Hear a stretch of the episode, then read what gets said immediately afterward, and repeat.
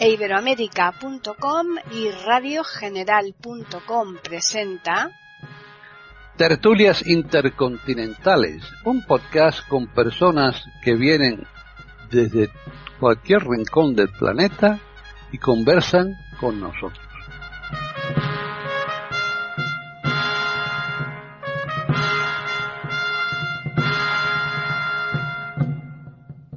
Bienvenidos otro día más a Tertulias Intercontinentales aquí en iberoamérica.com.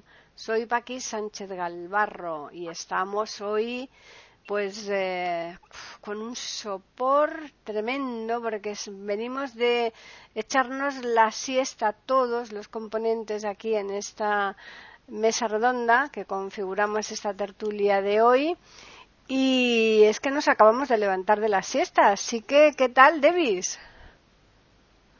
Hola, muy buenas a todos. Es un placer saludarle a toda la audiencia de iberoamérica.com y a los cortenturios, por supuesto. Bien, y Gabriel, ¿qué tal vas? Hola, bien, sí, acabadito de levantar, se me habían quedado pegadas las sábanas, pero en vista del compromiso de estar aquí para tratar el tema, un saludo a todos mis compañeros, con tertulios y los oyentes de nuestro podcast. Muy bien, Jorge, ¿qué tal? Hola Paqui, hola queridos amigos de las tertulias intercontinentales, con mucho entusiasmo como siempre aquí para este tema tan curioso y llamativo, así que saludos a todos nuestros auditores. Pues ya finalizamos con René Escape, ¿qué tal? Pero qué tal Paquita, qué placer, qué placer es estar acá con todos los queridos amigos de Tertulias Intercontinentales de Iberoamérica.com, un lunes más. Y gracias por invitarme Paquita hoy y, a debatir una temática que me tiene un poco somnolienta. No sé a ti, no sé, me siento... es que hoy es que mal sienta levantarse uno de la siesta, ¿no? No pensaba yo que eso va a tener un efecto tan tremendo. Bueno, ya los oyentes han, adivinado que vamos a hablar precisamente de eso, de la siesta. Así que, eh, como a Jorge le encanta y además lo hace magníficamente bien centrar el tema eh, históricamente, vamos a comenzar con él para que nos diga un poco de dónde parte la palabra siesta y, y el tema en sí. Así que, Jorge, cuéntanos. Gracias. Bueno, la siesta es un descanso. Eh, no cualquier descanso, sino descanso después de la comida. Esta es la particularidad que lo diferencia del sueño nocturno. Es tan antigua como el hombre. Las tropas, por ejemplo, en la antigüedad hacían un alto en el camino, tenían que reponer energías y por lo tanto el descanso era fundamental. En las actividades comerciales incluso se suspendían a ciertas horas para el reposo. Ahora en el caso nuestro de Latinoamérica, tengo la impresión que somos herederos de una vieja costumbre hispánica. Yo creo que la siesta nos viene de allá. En la época de mis padres y abuelos, sobre todo en los pueblos más chicos, en provincia, la siesta era una verdadera institución. Eh, a tal punto que se cerraban los almacenes y negocios a la hora de la siesta y reabrían eh, a cuatro, cuatro y media para volver a la actividad normal. Incluso en provincia era normal que el padre llegaba a la hora de almuerzo a la casa y en lugar de volver de inmediato a la oficina, se sentaba en un sillón, que era su sillón, digamos, donde dormitaba. Incluso eh, en los viejos cuentos de las mil y una noches eh, hay escenas donde se ve al sultán echado en un diván mientras un paje le hace masajes en los pies y le cuenta relatos y narraciones que lo ayudan a dormirse y a tener ensoñaciones bellas. De modo que es una práctica interesantísima y reponedora del aparato psíquico. Eh, aquí en Chile tuvimos un famoso siestero, que fue el poeta Pablo Neruda, que era famoso por sus siestas al punto que Gabriel García Márquez, uno de los seis premios Nobel latinoamericanos, lo pone como personaje en un cuento durmiendo la siesta. El mismo García Márquez tiene un relato que se llama La siesta del martes, que se sitúa en un pueblo de Colombia donde debido a las enormes temperaturas, todo el pueblo duerme. De modo que el hábito de dormir es tan antiguo como el hombre y lo que ha variado en la actualidad es la discusión en el plano neurológico. En la antigüedad la siesta se hacía libremente, pero en la actualidad, dado el, eh, el vértigo de las actividades se ha tratado de regular los periodos de descanso y la mayoría de los especialistas recomiendan entre 20 minutos y una hora para este descanso. Eh, hay incluso también especialistas que se oponen a la siesta y establecen sueños periódicos de descansos de 15 minutos, actividad, 15 minutos y actividad. Este curioso método lo practicaba Tomás Alba Edison. Tomás Alba Edison creía que el sueño nocturno era una pérdida de tiempo. Hay que recordar a los sabios de la antigüedad, algunos de los cuales decía, si el tiempo es el material del cual está hecha la vida, locura es perderlo. Pues bien, Edison, con su mentalidad creativa e industrial, hizo un sistema de siestas periódicas para él que reemplazaban al sueño nocturno y al que despertaba con mayor creatividad. Esa era la finalidad de Edison. Y se ha practicado este método por distintas eh, recomendaciones de especialistas con el fin de intentar aumentar la creatividad. Ya había contado yo en tertulias anteriores que Renato Descartes reveló que su vocación de filósofo le fue revelada durante un sueño. Él no sabía que iba a ser filósofo y sueña que una voz le dice que va a ser filósofo y lo fue. Entonces, también es conocido que muchos científicos que han tenido problemas pendientes que no han logrado solucionar en la vigilia han hallado la solución durante el sueño. Sigmund Freud decía que el sueño era la puerta ideal para entrar a ese mundo curioso que es el subconsciente y el inconsciente. Por ahora quedo aquí porque creo que René a lo mejor en la parte médica puede aportarnos bastantes detalles sobre los beneficios de la siesta. Pues sí, efectivamente, precisamente ella eh, le vamos a dar la palabra y justamente sí que es interesante que nos comente desde el punto de vista médico si es bueno la siesta, si no merece la pena perder ese rato. Así que adelante, René. Bueno, muchísimas gracias. Sí, esto es muy, muy interesante lo que comentaba Jorge.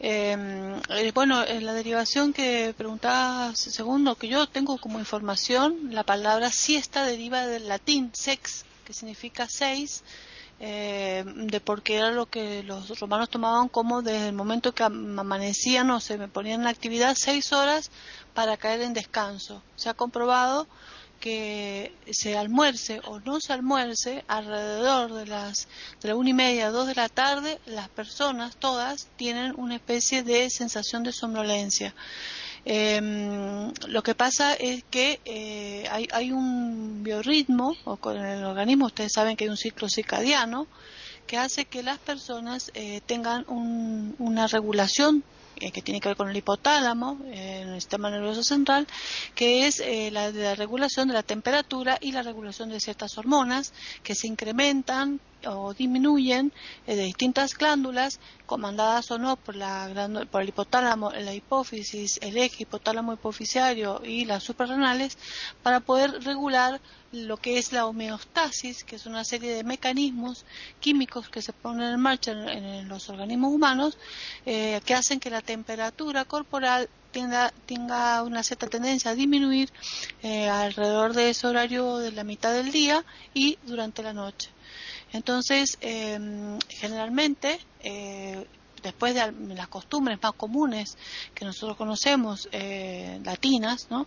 es eh, almorzar y después del almuerzo, que generalmente es una comida contundente, hay costumbres norteamericanas que son distintas, donde a lo mejor para ellos el almuerzo es algo frugal y la principal comida es la de la noche, ¿no? La cena, pero para nosotros es el almuerzo y entonces después del almuerzo eh, sobreviene una, una necesidad de hacer un descanso. Pero, como les digo, se ha comprobado de que no es solamente una relajación que la persona necesita, o quiere o acostumbra por sentirse por la pesadez postprandial, sino que la tiene así no comiera, o sea, ya a esa hora.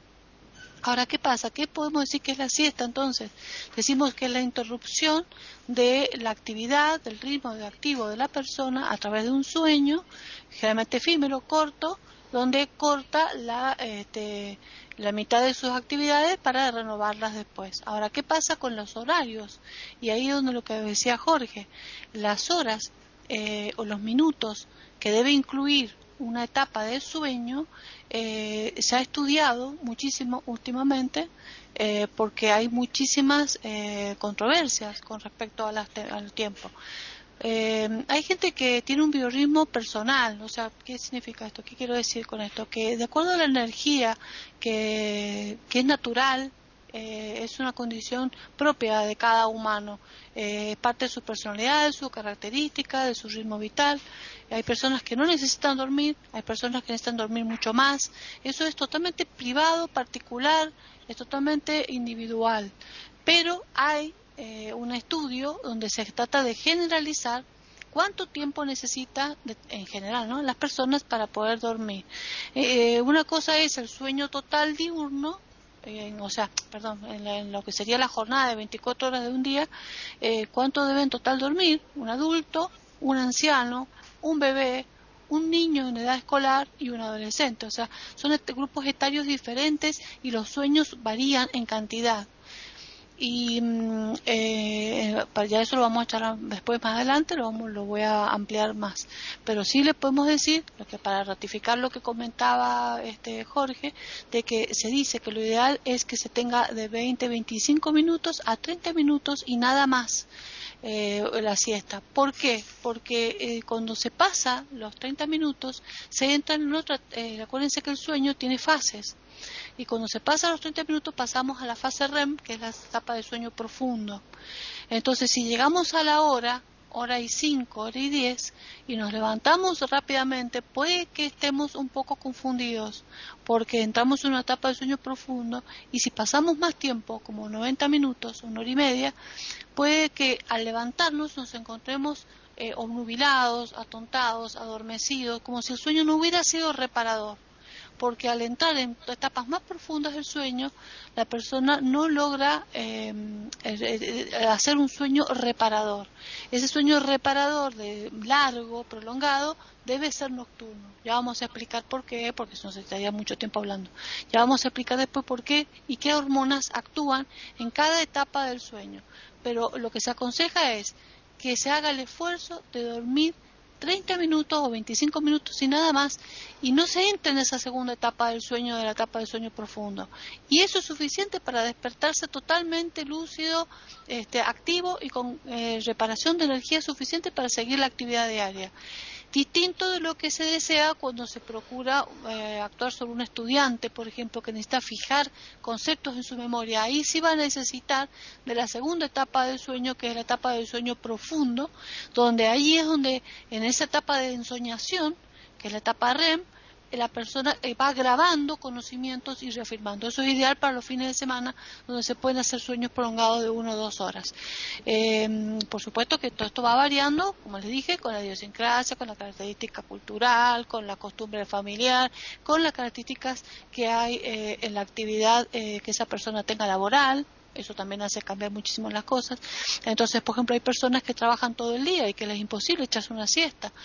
Entonces, para ese tipo de personas que necesitan cortar un poco su actividad, se les aconseja, si no pueden dormir en la misma butaca donde están trabajando, 10 minutos de relajación, cerrar los ojos, hacer inspiración profunda y, tratar de desconectarse, aunque sea 10 minutos, ya el cerebro se repara para seguir sus actividades.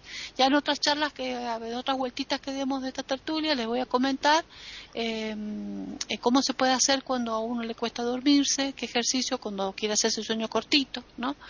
Eh, porque muchas veces capaz que digo me voy a echar una siesta de media hora y, resulta que me paso media hora pensando y cuando quiero ya dormirme ya me tengo que levantar. Entonces, ¿qué hay que hacer para poder entrar en ese sueño de 30 minutos rápido?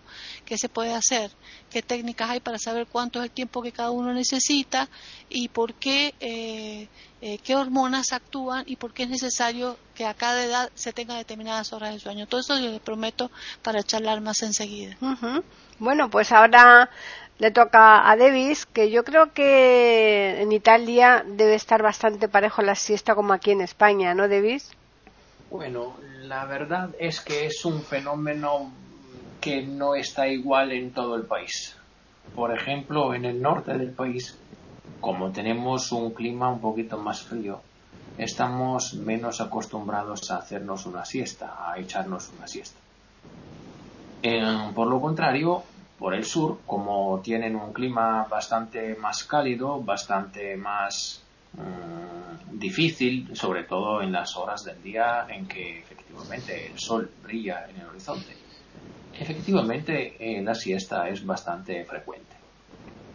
Eso me permite decir una cosa, por ejemplo, que en los países de la Escandinavia, por ejemplo, la siesta está muy poco frecuente, por lo que sé yo, por, lo, por la investigación que hice.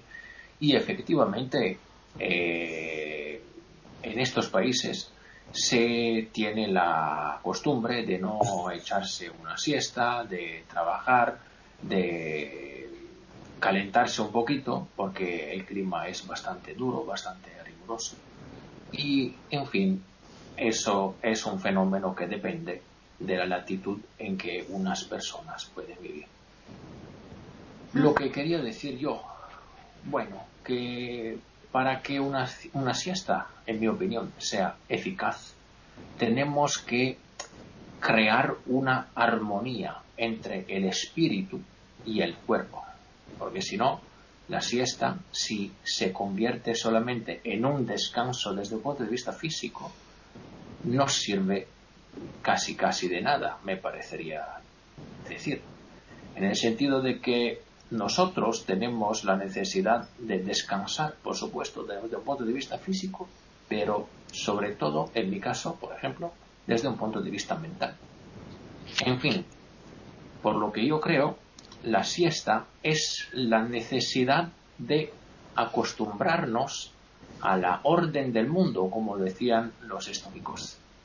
Es la necesidad que tenemos de aceptar el orden, la orden del mundo, la necesidad de decir, bueno, que las cosas han ido así, que ahora yo tengo que descansar un rato por tener la energía necesaria para enfrentarme con el día que me falta para vivir. En fin, lo que es importante es que adecuarse a la orden del mundo nos permita efectivamente una regeneración. Una regeneración, que es una regeneración? Una la necesidad de encontrar energías nuevas para poder llevar a cabo el, día que nos falta para vivir. Por el momento me paro aquí y cedo la palabra. Bueno, pues ya ahora finalizamos ya con Gabriela Isa, que él sí que conoce muy bien cómo funciona la siesta aquí en España, ¿no, Gabriel? Bueno, yo, yo diría que después de las maravillosas exposiciones que ha hecho tanto Jorge como René, indudablemente, y el propio eh, eh, Davis, poco me queda a mí por decir sobre la siesta, únicamente que soy un adorador de la siesta. Pero yo por ser original, por ser original, y me vais a perdonar eh, la pedantería que supone decirlo por lo menos, os voy a decir algo que no muchos de, vosotros posiblemente y de los escuchas del podcast no saben o no conocen, que es la llamada siesta del carnero.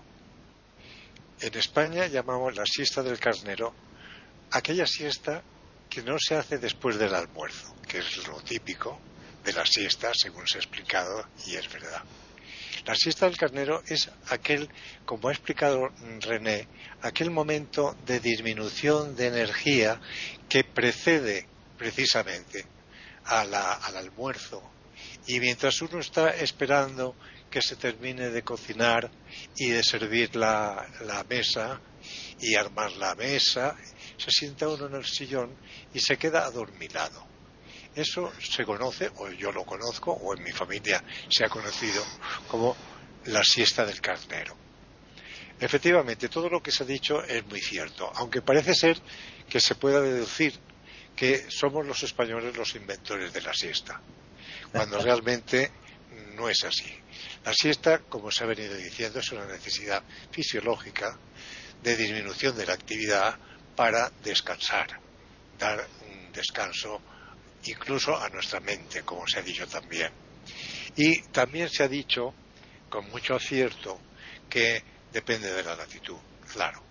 Yo cuando joven fui marino y navegué por por las costas de, de Guinea Ecuatorial, o sea, por el Ecuador, con temperaturas muy altas, y allí, pues lógicamente, se duerme siesta y se estaría durmiendo debajo de un cocotero todo el día, dicho sea de paso. Porque el calor nos da esa sensación de, eh, aquí en Mallorca le llamamos molló, o sea, de aflojamiento, ¿eh? que parece que nuestros miembros no, no, resisten nuestro peso y nos entra esa especie de, de, de, de somnolencia que nos hace mm, cesar en la actividad y darle un descanso. Realmente eh, nosotros hemos exportado la siesta realmente a, a nuestros pueblos hermanos de Sudamérica. Los mexicanos son los que, según la tradición, son los que duermen mejor la siesta, ¿no? O por lo menos es el tópico. No, eh, llevado al terreno serio, es lo que se ha dicho, y yo no puedo añadir nada que no pueda ser lo que se ha dicho ya, que es la necesidad de la siesta de darle un descanso al cuerpo e incluso el tiempo de la siesta. Más de una hora, según he leído, incluso resulta perjudicial, por lo que se ha llamado los, los, los, los ritmos circadianos que ha explicado René y, en la fase de, de, sueño profundo, la fase REM, y cuando uno despierta realmente no sabe si es de día, de noche, si es por la mañana, si es por la tarde, cuando uno excede el tiempo de la siesta. La siesta debería regularse realmente, pero cuando se lleguen a ciertas edades, también es preciso hacer una siesta más, más uh, abundante, digamos, porque el tiempo de los mayores no es lo mismo que el tiempo de los jóvenes con sus actividades e incluso laborales y el tiempo se tiene que administrar. Y si no se administra bien pues se incurre en eso, en la somnolencia y en el dolce far niente que diría el amigo el amigo de Vis. Bueno, yo hablando de la siesta del carnero, entiendo, Gabriel, que en tu casa os rotaríais, ¿no? Porque no siempre iba a ser la siesta del carnero para unos, porque la comida no siempre la haría una misma persona, Charito, por ejemplo, ¿no? Hay, hay, veces que te tocaría a ti cocinar y que echaros echara la siesta del carnero, ¿no? Me revelo contra esa idea porque en mi casa los roles están perfectamente claros. Bueno, ¿cómo que? Eso no, aquí no hay roles prefijados ni mucho menos. ¿eh? Esto, es un patriarcado, esto es un patriarcado. No hay hablar. Rige la ley del más fuerte. Ni hablar, ni hablar. O sea, aquí, si se implanta la siesta del carnero es para que todos se aprovechen de ella. O sea que. ni hablar. Y por otra parte, existe también, como muy famosa, o al menos yo la tengo oída con bastante frecuencia cuando hablamos así un poco de este tema, ¿no? Un poco como chiste, ¿no? La siesta del fraile, ¿no? Que, sí. que, que se sienta con una llave en la mano y cuando la llave se le cae, lógicamente pues ya ha pasado el tiempo justo necesario para esa siesta, ¿no? O sea que lo mismo está 10 minutos, 15 minutos, el tiempo que, que, que es capaz de aguantar la llave en la mano, ¿no? O sea que. No, no conocía eso, eh, Eso eh, está bien en el sentido que eh, significa un poco que cada uno tiene su tiempo determinado para la siesta, que no todo el mundo sí. necesita el mismo tiempo, ¿no? Entonces ahí se sienta uno con la llave en la mano y en el momento en que la llave se le caiga, el ruido de la llave, pues ya se ha despertado, ¿no? bueno, pues volvemos nuevamente a, a Jorge. Están escuchando tertulias intercontinentales en iberoamérica.com. Bueno, a mí siempre me ha maravillado el ingenio de los pueblos para denominar cosas y situaciones. Y esto que me cuenta Gabriel, que para mí es nuevo, la siesta del carnero, me parece una denominación preciosa desde el punto de vista lingüístico y poético. Y la siesta del fraile que menciona Paqui la señala en un libro un humorista que ustedes tuvieron que se llamaba Miguel Gila. Ah, Al sí. menos actuaba así.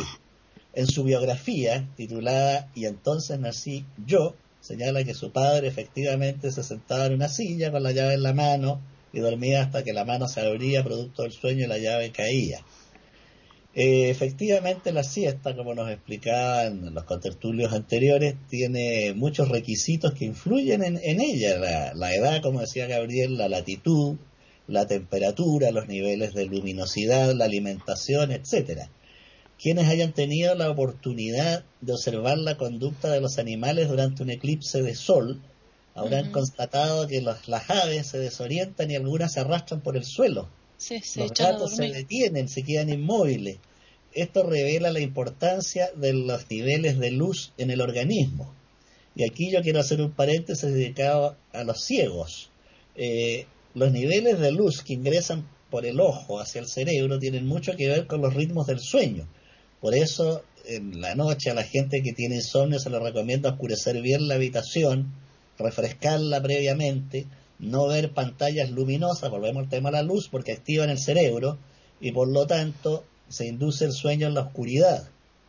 Como los ciegos no tenemos este intercambio lumínico de ingreso y salida de luz, puede cambiar la situación.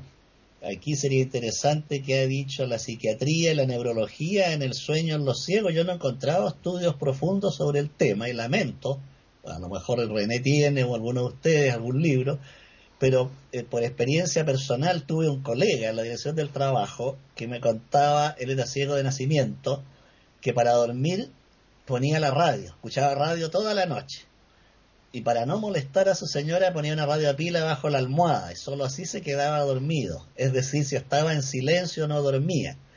Esto es sumamente importante porque eh, el ciego necesita algo en que anclar la mente. La persona que ve la, la deja quieta, tira el ancla de su nave en la oscuridad y en el silencio. Curiosamente al ciego, algunos al menos, el silencio absoluto lo inquieta. Por eso es que el ciego necesita cierto nivel de ruido a su alrededor. En mi caso personal, permítame una experiencia personal, yo hago mis siestas, tengo un sillón muy cómodo, frente al cual hay tres parlantes. Entonces coloco música clásica que yo elijo para mi siesta.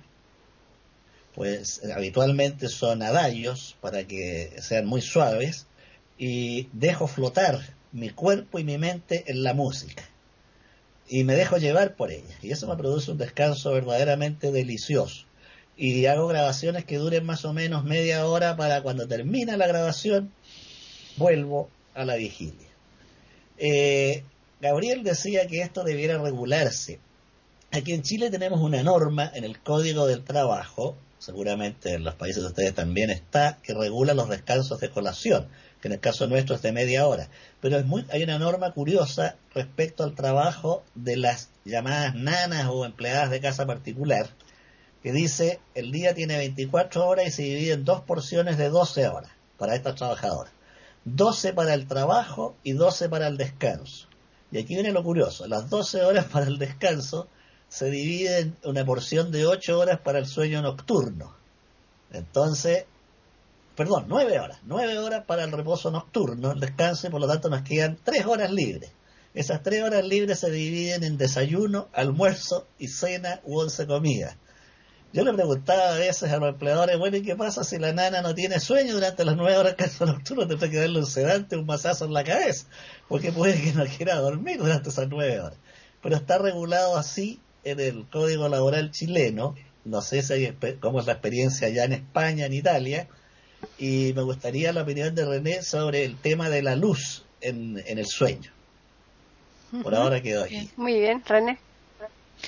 Bueno, eh, es muy importante lo que ha dicho Jorge. Eh, bueno, me encantó todo lo que dicen todos, ¿no? Porque uno va haciendo eh, acopio, ¿no? De todas estas cosas y mm, estamos, bueno, en, de siesta pasamos a, sueño, pero igual, tómese igual, ¿no? Que el oyente lo tome como copia de todo porque todo es interesante. Em, lo que pasa es lo siguiente, a ver, eh, voy a tratar de hacerlo sencillito. Eh, yo lo he explicado muchas veces, otras veces con Paquita, esto en otros programas que hemos tenido juntas. Y lo tenemos, creo que en Cosas de Paqui, ¿no? En la página. Sí, sí. Eh, he explicado el asunto de la melatonina. la melatonina es una hormona natural que se produce en la glándula pineal, que es una forma de pinito, que está en la base del cerebro, detrás de la glándula hipófisis. Esta glándula es muy importante en la infancia em, porque eh, produce una hormona que se llama melatonina, que la tienen los animales y la tiene el humano. Eh, ¿Qué pasa? Esta, esta hormona eh, no es que la luz entre a la glándula, que es el tercer ojo famoso que llaman los muchos este, orientales y que quieren perforar entre los dos ojos, porque es verdad, si ustedes hicieran una, una perforación perfecta entre los dos ojos, en el entrecejo, y fueran derechito, derechito, llegarían justo a la pineal en la mitad del cráneo, en todos los sentidos. Llegando exactamente a la mitad, ahí está la, glándula. Eh, entonces pensaban que si abrían allí, podía entrar la luz y producirse una luminosidad con mayor claridad mental. Eh, son todas hipótesis y eh, teorías sobre todo esto, pero no, no es que la, luz ingrese eh, a la glándula en sí, pero fíjense qué interesante cómo sí ingresa la luz al cráneo, porque si bien las personas que ven tienen la retina, la retina manda información a través de los fotorreceptores que son las personas que tienen la retina bien formada, que son neuronas que se encuentran, que reciben la luz y que esa luz la van a programar a través del nervio óptico, a través de una imagen, después se hace invertido en el área occipital del cerebro y ahí se proyecta la imagen y después ahí se representa y la persona lo interpreta a través de muchísimas áreas de asociación para poder interpretar. Es una situación muy compleja. Eh, pero esto, esa luz para la liberación de melatonina eh, tiene que haber una, eh, ¿qué es la melatonina? Una hormona que se libera para producir sueño. Entonces, eh, cuando la luz decae, eso es captado por la glándula pineal para que no produzca melatonina y actuaría sobre todo un circuito que hay en el hipotálamo para el ciclo circadiano que funcionaría con varios elementos homeostáticos, con la inducción del sueño sobre la corteza, sobre el núcleo supraóptico y paraventricular, para que a su vez también se actúe sobre la glándula hipófisis para que produce ACTH, adenocorticotropa, hormonas que actúan sobre la suprarrenal y la suprarrenal producir cortisol, un montón de situaciones que se producen hormonales. Y también para que la glándula hipófisis produzca somatotrofina, que es la hormona del crecimiento en los niños y que también actúa en los adultos para modelar los huesos. ¿eh?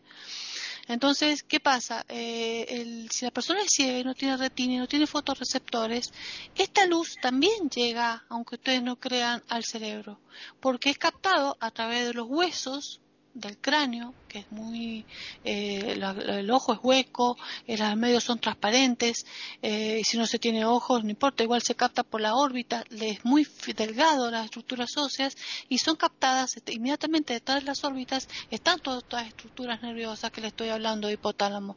Entonces esto llega a unos núcleos hipotalámicos, esos núcleos hipotalámicos, todo por vía nerviosa y por quimioreceptores, llega la estimulación a un núcleo que es cervical superior que se encuentra en la, en la, a nivel paravertebral y después a su vez esto manda impulsos nerviosos otra vez a la glándula pineal a través de un sistema nervioso y a través de un sistema porta para que esto esta, libera la hormona que es la melatonina. Eh, si no hay luz, no se liberaría, se libera menos melatonina y eh, perdón, si no hay luz se libera más melatonina. Si hay mucha luz, la melatonina tiende a, declinar. Las personas ciegas tienen también melatonina y también están reguladas por la luz. Pasa que no se da cuenta el ciego que su cerebro está captando la luz. Eh, no con la misma intensidad que la persona que ve, por supuesto, pero tiene su captación. Y en cuanto al ciego de nacimiento, hay una educación los artículos que yo he leído con respecto a los ciegos de nacimiento, qué hacer, lo que la liberación de melatonina no tiene el mismo ritmo circadiano que una persona que ve, está disminuida su función, se hace una reeducación. Se aconseja pediátricamente que las madres que tienen niños ciegos traten de darle una educación del sueño. Se le da un cronograma a la madre porque todo eso está eh, estipulado a través de, de tablas de cuántas horas aproximadamente debe dormir un lactante, un chico preescolar, un escolar. Entonces se lo va educando el niño y se lo va preparando para el sueño. Una vez que el organismo y el sistema nervioso central tiene tiene un ritmo ordenado de sueño, es raro que eso se desordene en la vida adulta. Ahora, si las, eh, eh, no es, eh, por lo menos ese ciego amigo que tenía Jorge, se, quizás no recibió esa educación o quizás él se educó solo o se autoeducó con el sonido de la radio. Pero algo tenía que su cerebro utilizaba como herramienta. Ahora, ¿qué pasa si, si es una persona adulta que se queda ciega? Es así. A mí yo tuve grandes problemas de sueño, porque yo sí tenía el ritmo circadiano de la luz, organizado con la luz, y la oscuridad me producía somnolencia, eh, como también produce somnolencia el calor, ciertos alimentos, pesadez, etcétera, y este, empecé a tener insomnios, eh, no me podía dormir, Em, entonces vienen los comprimidos de melatonina, que se aconseja de dosis de 3 miligramos eh, diarios, que se puede tomar media hora antes de cenar o, de, media hora antes de irse a dormir para que haga efecto y da un sueño reparador de 8 horas. La hormona melatonina eh, que se vende, que se expende en el mercado de venta libre, es una hormona sintética, ¿eh? ojo, no es la hormona natural, porque la hormona natural, melatonina, no solamente tiene funciones de acción sobre la inducción del sueño, sino que es una hormona que tiene múltiples funciones, es increíble lo maravillosa que esta hormona, porque es potente antioxidante, eh, mejora el funcionamiento en la mujer, ovárico y, prolonga el para que no llegue a la menopausia el periodo de, actividad de gestación de la mujer, eh, mejora el funcionamiento de todos los tejidos, mejora el rendimiento intelectual, eh, es una hormona fantástica realmente. Eh, y después empieza a declinar su cantidad de producción, pero siempre tiene una cierta liberación. Si ustedes le hacen una tomografía de esa computada a una persona adulta, que esto empieza a disminuir a partir de los 10 años, a una persona adulta de entre los 30 eh, años en adelante, ya se ve que donde estaría la glándula pineal hay ciertas eh, calcificaciones como un arenado, ya se empieza a calcificar esta glándula, estos piñalocitos, estas eh, células que producen estas hormonas. Pero este, igual hay un nivel de melatonina mínimo, pero está. los animales que se echan a dormir son más influenciados por la melatonina que los humanos inclusive. Por eso cuando hay un eclipse, como contaba Jorge, se oscurece el sol, el eclipse del sol, y aunque dure un ratito nomás, eh, a la oscuridad, inmediatamente los tira al suelo a las fieras, a los animales en la selva, y vuelve otra vez a levantarse con la luz. En ellos es donde es mucho más notable esto. ¿Por qué? Porque ellos, al actuar por instinto, necesitan más intenso eh, la actividad de esta hormona para poder hacer su ritmo, porque no tienen educación. El ser humano ha trastocado con su forma de vida, con su forma tan independiente de ser y de crear trabajo nocturno y de crear trabajo continuado de las 7 de la mañana hasta las 10 de la noche, 11 de la noche, este, de, negar la siesta, de negar su, de no darle importancia al sueño, la juventud, que es justamente el adolescente, que es el que más debería dormir, porque un adolescente debe dormir hasta 10, hasta 13 horas inclusive que es lo ideal, que duerme un adolescente, se pasan las noches hasta las 3, 4 de la mañana con la música y, y, con el alcohol y están trastocando todo lo que es importante para su desarrollo eh, psíquico y físico. ¿Eh? Entonces, eh, eh, bueno, ahí estaríamos entonces a derivar la importancia del sueño para no solamente para la reparación del sistema nervioso central, para el rendimiento intelectual, para el aumento de la memoria y para tener una buena actividad psicofísica, sino también para el crecimiento. Los niños, ¿por qué duermen tanto relactantes? Porque justamente eh, eh, era somatotrofina, la hormona madre, digamos acá, de los niños, que es la hormona eh, somato, significa cuerpo, ¿no es cierto?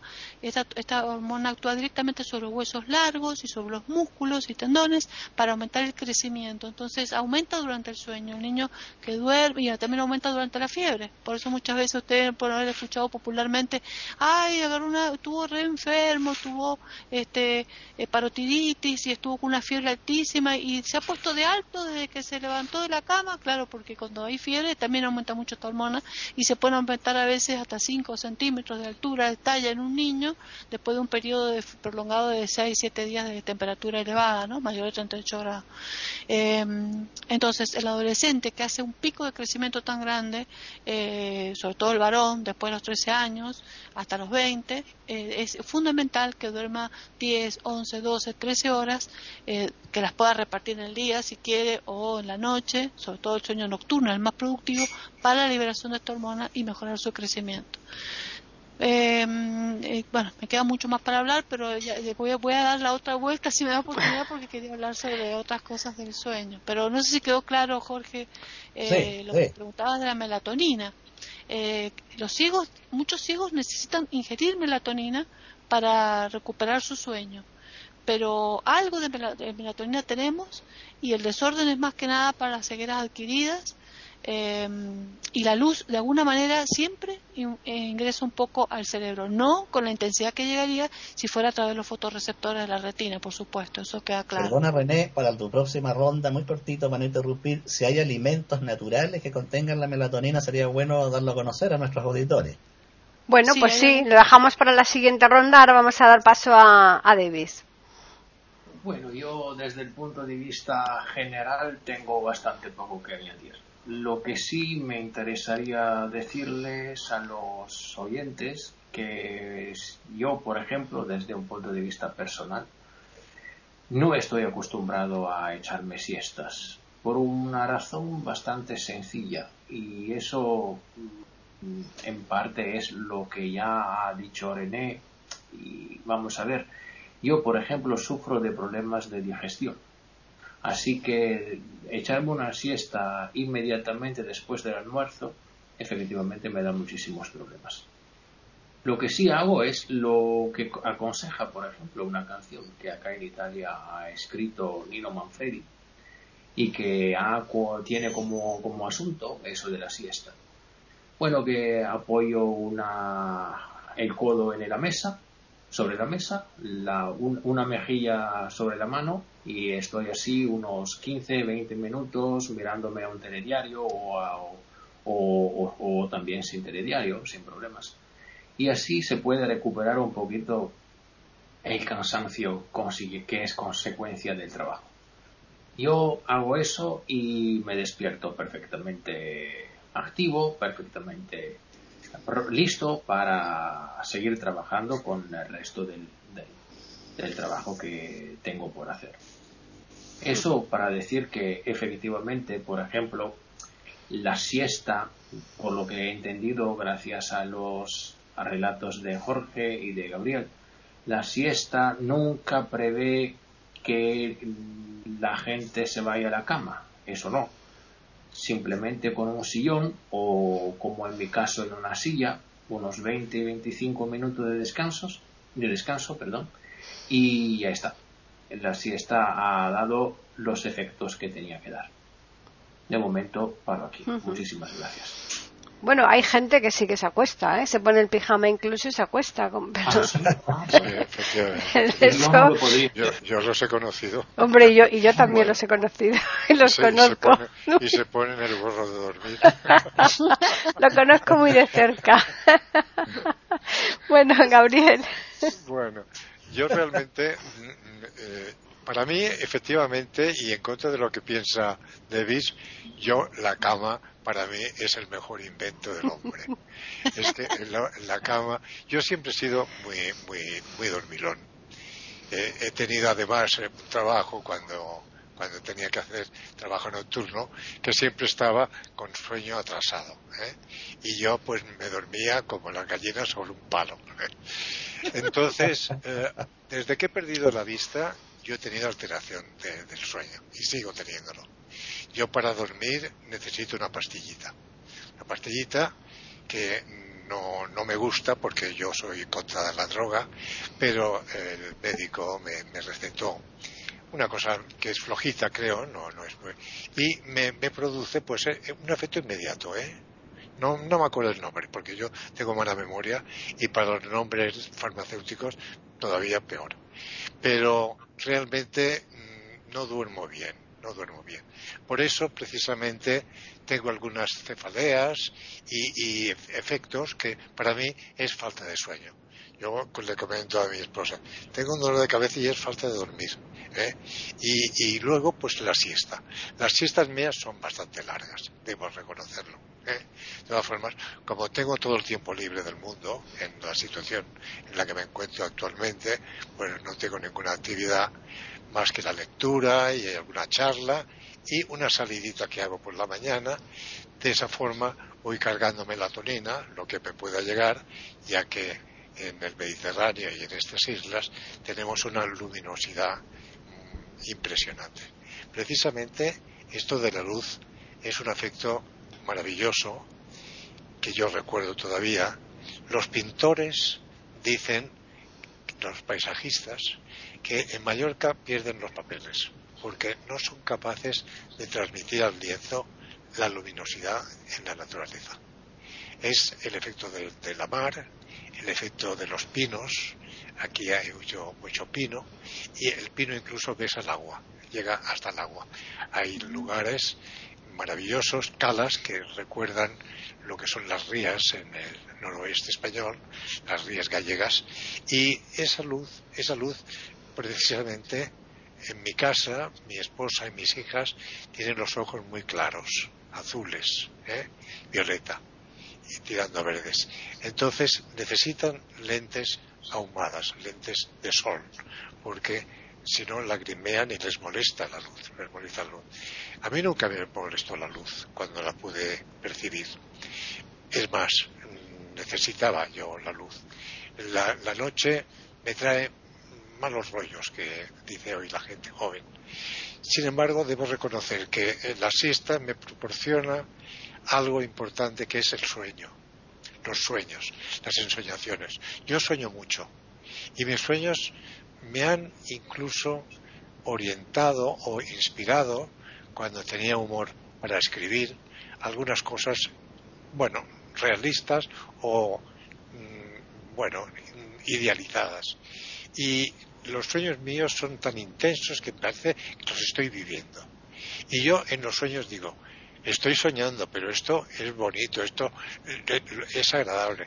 Afortunadamente no tengo pesadillas, no tengo malos, malos sueños.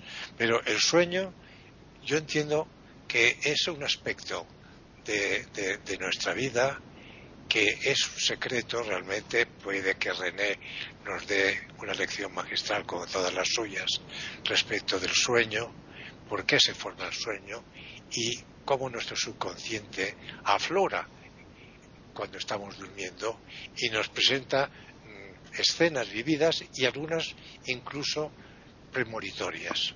Pero aquí me quedo, aquí me quedo porque si no ya me voy por los. Bueno, vamos a hacer una tercera ronda, pero incluyendo ya eh, cada uno al, eh, al, final de su participación las conclusiones, porque si no, no nos daría tiempo una cuarta. ¿eh? Así que, Jorge. Bueno, como conclusión, yo recomendaría a nuestros auditores intentar practicar el hábito de la siesta, no más de 20 minutos, media hora, al que tiene dificultades recomiendo el método que yo empleo de la música. Tiene que ser una música suave, no, enérgica porque esa motiva al baile, sino que al revés, que ayude a adormecer. También algunos especialistas recomiendan los llamados ruidos blancos, que es un ruido permanente que va aturdiendo a la persona, la va relajando. El gran psiquiatra judío austriaco Víctor Frankl recomendaba nunca luchar contra el insomnio, sino al revés, aprovechar el insomnio porque el sueño no se debe forzar. Por lo tanto, él recomendaba a la persona que padece insomnio levantarse en pantuflas, caminar suavemente por la casa, respirar suave o leer un libro con algo grato, que no sea un libro pesado de grandes reflexiones, sino muy liviano y más tarde, cuando viene la relajación, volver a la cama. Entonces, creo que la siesta es un eh, modo de fortalecer el cerebro, de darle un descanso para volver a la actividad con mayor lucidez. Esa es mi conclusión. Están escuchando tertulias intercontinentales en iberoamérica.com. Claro que las personas, como es mi caso, que no soy capaz de dormir la siesta, porque yo no de día no, no, puedo dormir, eh, todas estas ventajas me las pierdo. Así que eso seguro que la doctora René tendría algo que ver en esto, ¿no? o algo que decir. Yo sabes que pienso, como yo sé que Paquita no duerme la siesta, eh, y sin embargo ella la encuentro con una energía y una vitalidad impresionante, pero ella yo creo que cumple sus horas de sueño nocturno, o sea, ella es, son, es muy metódica y sé que eh, tiene un horario para descansar, eh, para descansar el cuerpo y para descansar después la mente. Y creo que cumple con el horario que necesita una persona de la edad nuestra, adulta, para poder dormir. Entonces yo creo que su cuerpo como les dije inicialmente, según lo que yo siempre he leído, eh, tanto cuando estudio medicina y lo que leo siempre, en distintos artículos de neurociencias y todo, es que realmente eh, los horarios de sueño y los horarios de actividad y la fuerza de actividad, hay personas que son mucho más activas que otras, todo va con la característica de la persona. Eh, yo creo que su característica es su personalidad, es su, su biorritmo y su energía, y ella no necesita.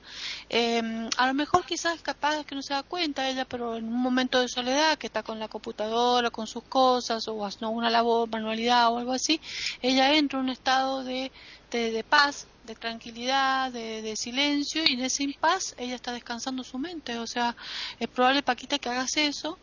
Eh, que, porque se recomienda que las personas que no duermen, como les dije, pueden quedarse sentaditas 10, 15 minutos y en blanco así o descansando la mente y ya es suficiente para el sistema nervioso central esa reparación. No estar en continua actividad, en continuo estímulo, eso es lo que agota al cerebro. O continuamente un estudiante que está perdiendo exámenes, que a mí me ha pasado, sin parar, estudiar sin parar directamente, es parar, estudiar, estudiar, estudiar, estudiar, estudiar porque no llegas. Entonces, eh, esas cosas agotan muchísimo. Eh, pero sin embargo, hay un momento que la mente se desconecta sola y yo hay un momento que no daba más y me quedaba dormida arriba de la mesa y, a lo mejor 10 minutos y ya me levantaba fresca y, sin embargo se necesita, eh, como les dije, estar en la etapa REM para poder memorizar mejor los conocimientos. Em, lo que yo quería aconsejarles era que las personas que les cueste dormir, eh, a veces eh, si uno se pone en posición horizontal, lo ideal es, bueno, pues el sillón para Jorge y para Debbie, por ejemplo, la silla y la cama para Gabriel y, y la computadora para Paquita. pero, para mí es la cama también.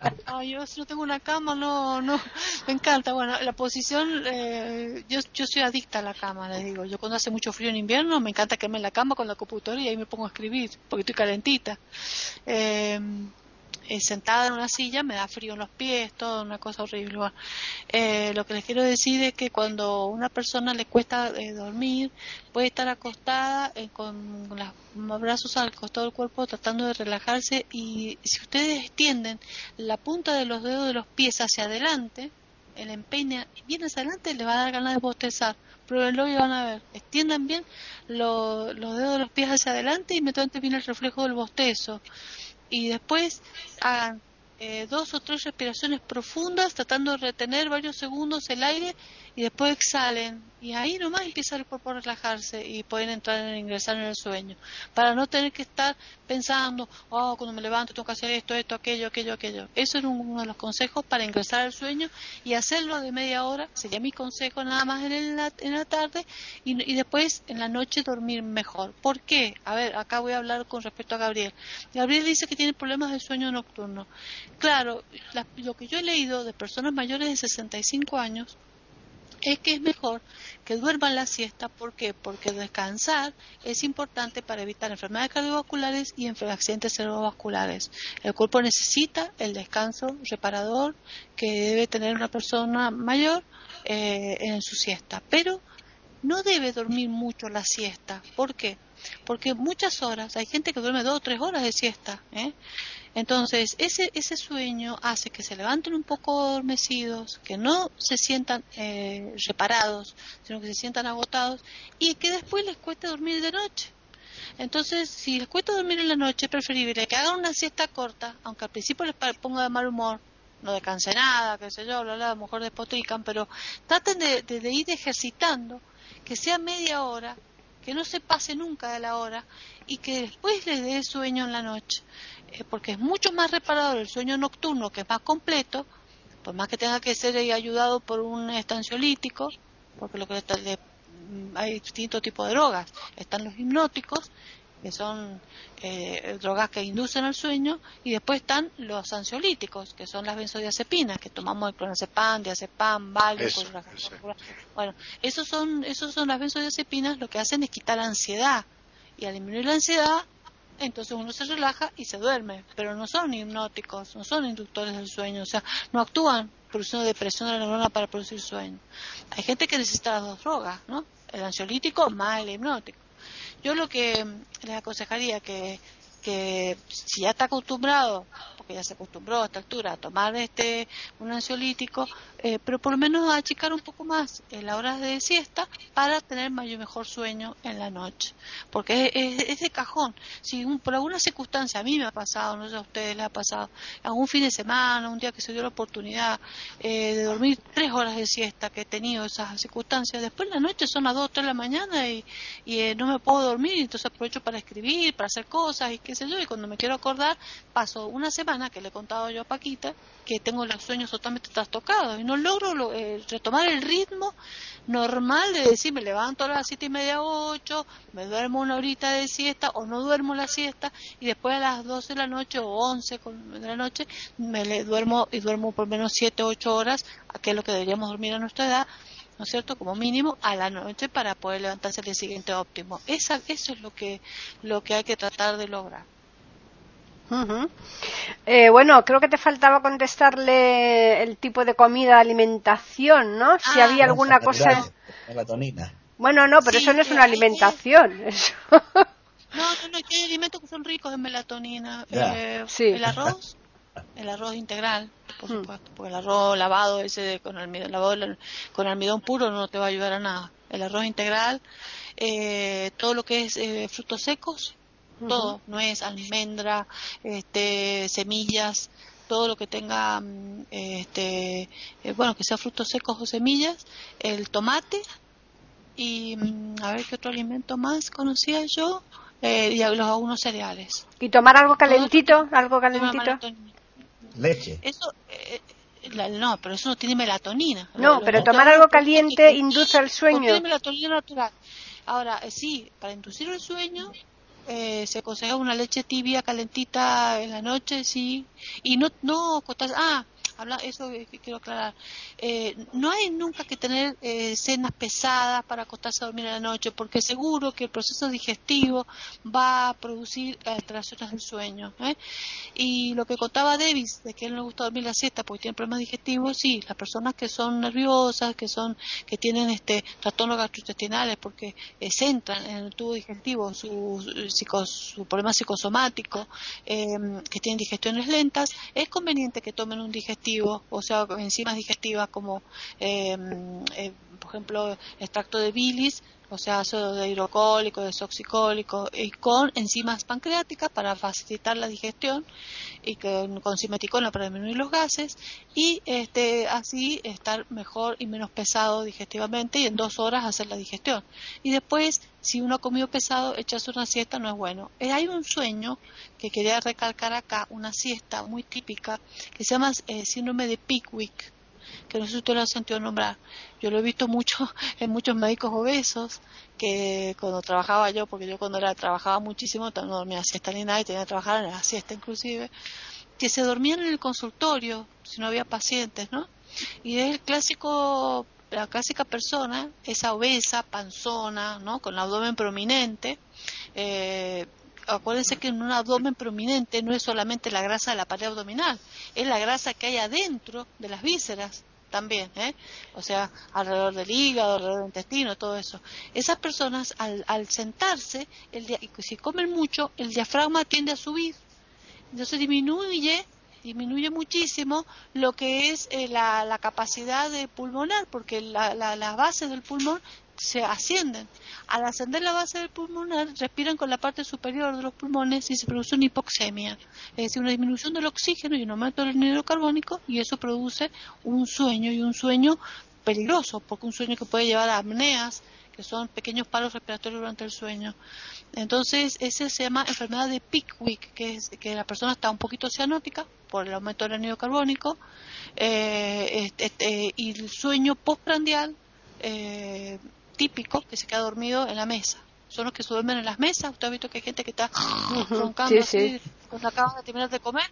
Bueno, eso no es saludable. ¿eh? Eso hay que estudiarlo y es no es saludable y es un síndrome que hay que estudiarlo y que disminuir la grasa abdominal y no permitir que esa persona se duerma porque no es bueno para el cerebro. Otra cosa son las apneas del sueño. Las personas después de la menopausia, las mujeres y los hombres suelen tener apneas del sueño y esos paros respiratorios durante el sueño por distintas causas, generalmente por obesidad, eh, van produciendo hipoxia y van llevando al accidente cerebrovascular o a los pequeños daños cerebrales o a muertes cerebrales leves y van llevando tempranamente a la demencia y a a trastornos cardiovasculares. Entonces, eso son ya, ya patologías del sueño, igual que las piernas inquietas y un montón de cosas que ocurren después de los 65 años. Entonces, bueno, hay que vigilar los sueños de las personas que viven con nosotros y hay que vigilarse uno mismo cómo duerme y hay que respetarse los horarios de sueño y mantener una actividad metódica y disciplinada en la vida. Pienso que eso es muy importante porque yo no la tengo, sinceramente, y ahí me doy cuenta cuando, cuando estoy con neurosis, mal humor y todo. Las personas metódicas creo que son las que tienen mejor calidad de vida. Bueno, Davis. Bueno, yo sinceramente tengo bastante poco que añadir. Me parece que el asunto ha sido tratado de forma brillante, como siempre, por los demás contertulios.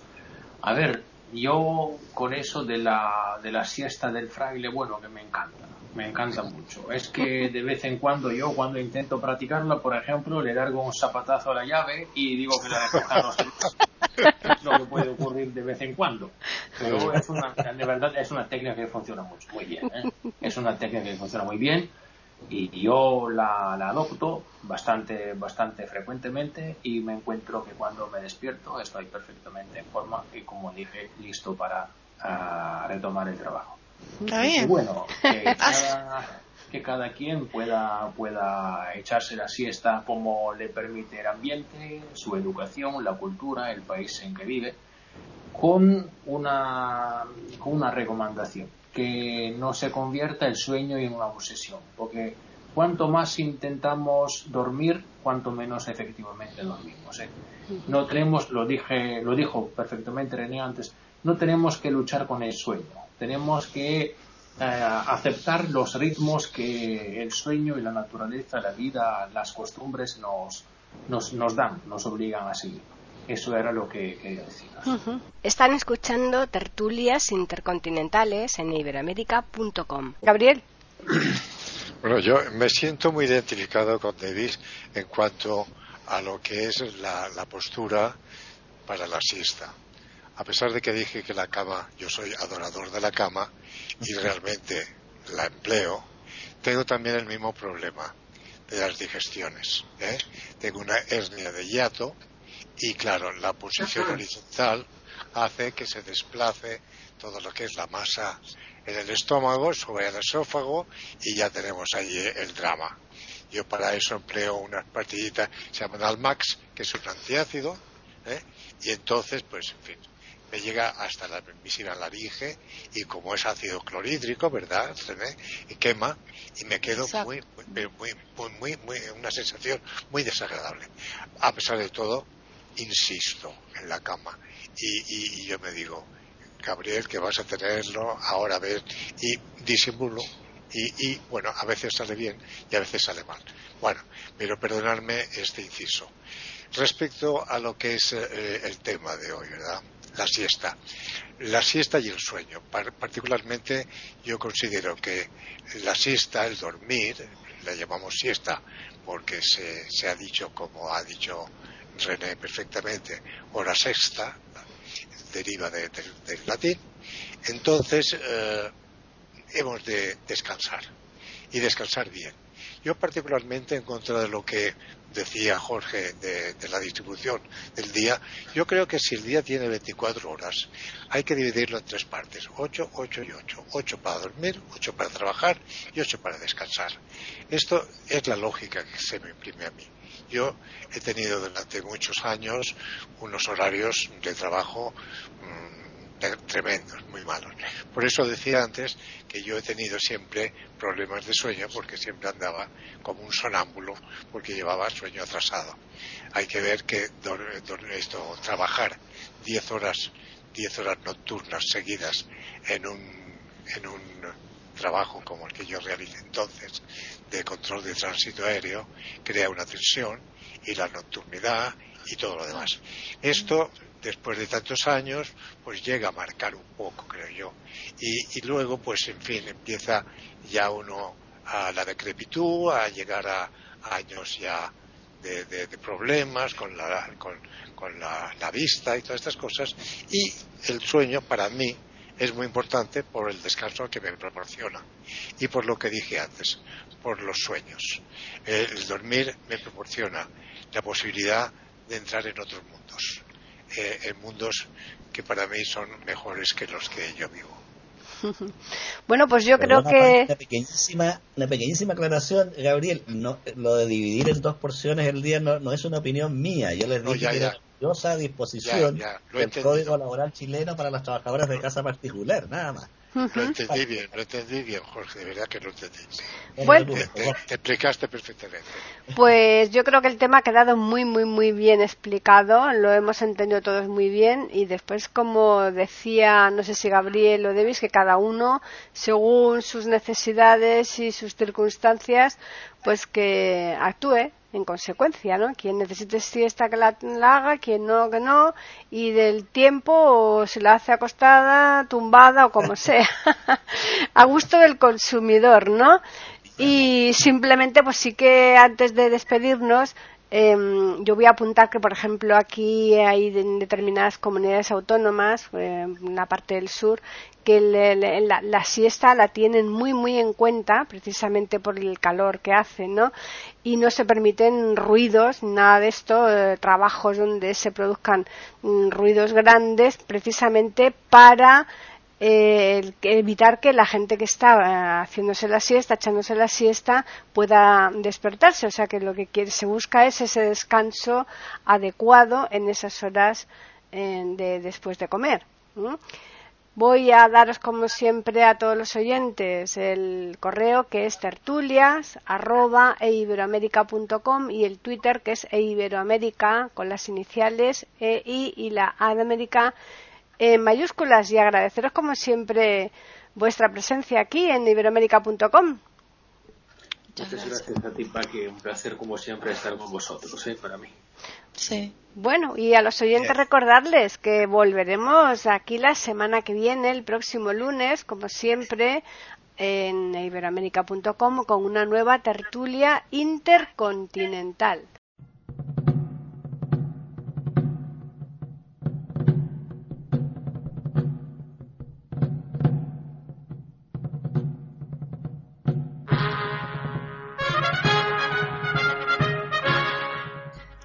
Acabamos de ofrecerles el podcast de tertulias intercontinentales.